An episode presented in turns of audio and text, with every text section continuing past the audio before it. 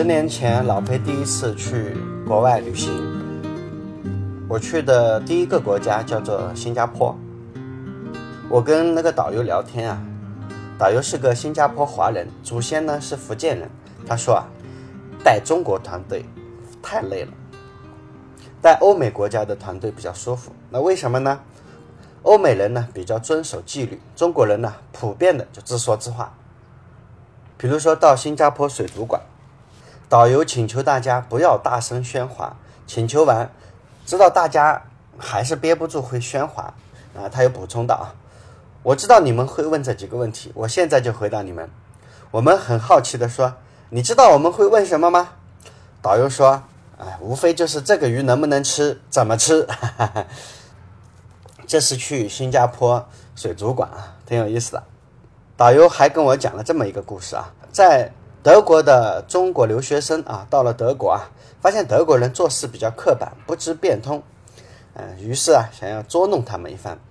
这几个中国的大学生啊，在德国，他看到电话亭啊，他们就在这个电话亭上啊，贴了两个标志，一个是男的，一个是女的，这两个标志，然后躲到暗处看看死心眼的德国人到底会怎么做。结果他们发现啊，所有到电话亭里打电话的人。只要看到了那两个标志啊，这两个标志做的像厕所里面的男女的那个标志一样啊。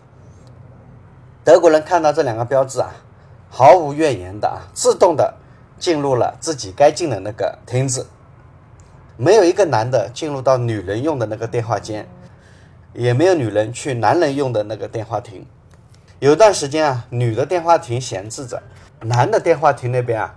宁可排队也不往女亭那边运动。我们中国的大学生啊，惊讶极了，不晓得为什么德国人会呆到这份上啊。面对大学生的疑问呢，后来德国人平静地耸耸肩说：“规则嘛，这不就是让人来遵守的吗？为什么中国人爱嚷嚷？为什么西方人他不嚷嚷呢？因为西方人呢比较善于倾听，因为西方人的心里有耳朵呀。你看。”英语的心怎么写？heart，h-e-a-r-t，去头去尾，把 h 和 t 去掉，中间就是 ear，中间啊就是耳朵。人家的心里有耳朵，我们的中国人的心里啊没有耳朵，所以我们不爱听，我们喜欢嚷嚷。我们中国啊有四大名著，一个是《红楼梦》，一个是《水浒传》，一个是《三国演义》，另外一个是《西游记》。我说这四个名著啊，分别讲的都是一个字，《红楼梦》讲的是一个情字，《水浒传》呢讲的是一个义字，《三国演义》讲的是谋，《西游记》讲的是斗。那四个字，情义谋斗，这就是中国的四大名著。它告诉我们是什么呢？啊，中国人的心啊，都是这四大名著打造的。滚滚长江东逝水，浪花淘尽英雄。这个世界上什么力量最伟大？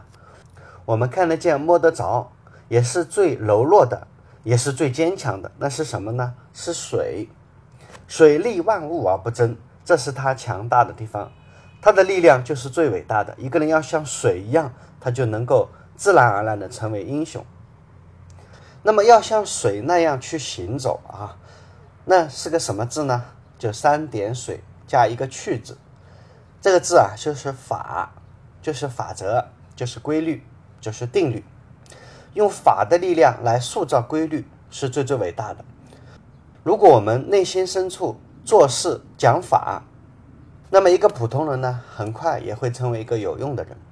法律啊，规则是非常伟大的力量。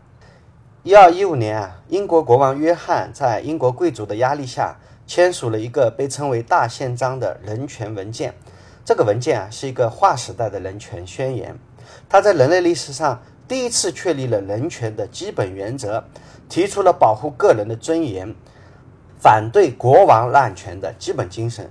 它要求恢复人的权利，并且制定一个宪法来保证这些权利。通过法国大革命啊，拿破仑制定了《拿破仑法典》，运用古代的自然法原理来。推论权利，美国人呢创立了自由宣言。虽然同样是资产阶级革命啊，但是法国大革命对人权民族主义、自由主义和美国、英国有不同的理解，思想的差异啊，造就了英美法革命完全不同的面貌。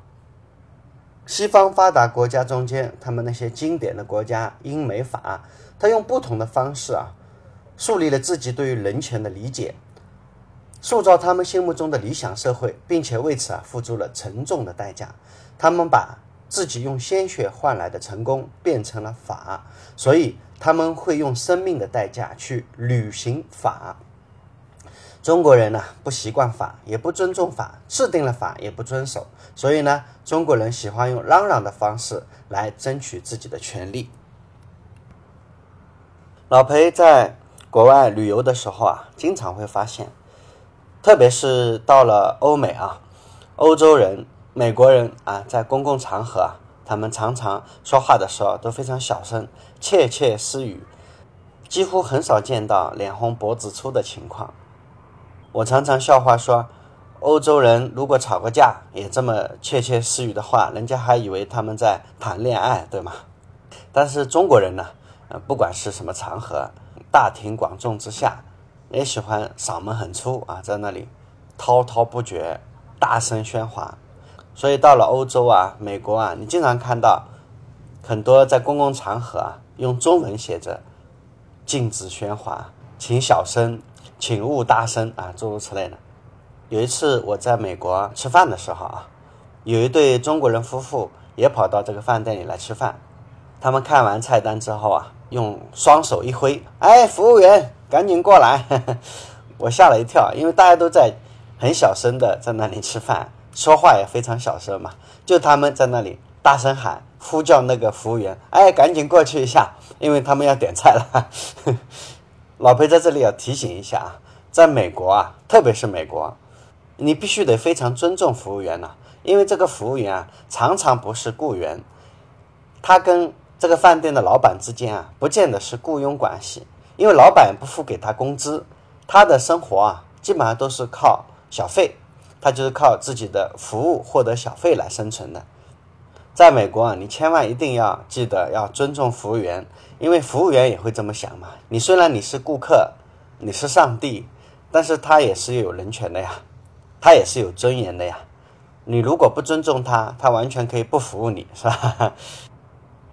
老裴还听说过这样一个故事啊，说有一个总统和自己的孙子在聊天，孙子问爷爷。爷爷爷爷，您刚才路过呃门口的时候，我看到您在给乞丐鞠躬，我不知道为什么你要给这个乞丐鞠躬呢？总统先生义正辞严地对自己的孙子说：“当然了，你看我是一个总统，尤其是在我孙子面前，我总不能让那个乞丐表现得比一个总统还要有礼貌嘛，对不对？所以我就在他之前向他鞠躬了。”呵呵